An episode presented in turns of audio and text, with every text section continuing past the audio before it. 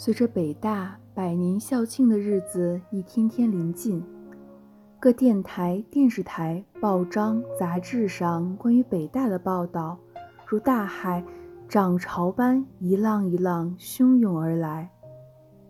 我身在遥远的南方，本以为自己可以不受任何干扰的，仅以默默的祈祷为北大祝福。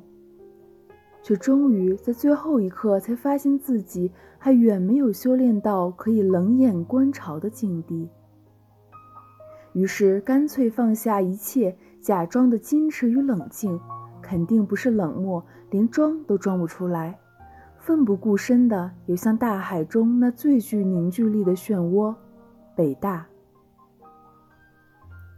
四月二十七日下班回来，终于收到了。巷子早就答应寄给我的北大往事，终于和早，并不是说巷子拖延了时间，而是我过于急切的心情，让原本一晃而过的一星期，感觉感觉上像是延长了好几倍。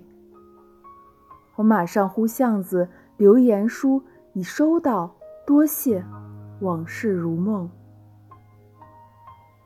而巷子在扉页上给我的留言是“往事如歌”。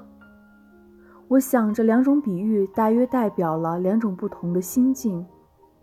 歌是可以吟唱的，是可以和朋友分享的，正如他所编的《北大往事》。可是歌也许会唱走调，那就不再是往事本身了。而梦，则是往事沉淀出的精品。是至死方休的回忆。那天晚上，我捧着北大往事，从六点一直读到十二点。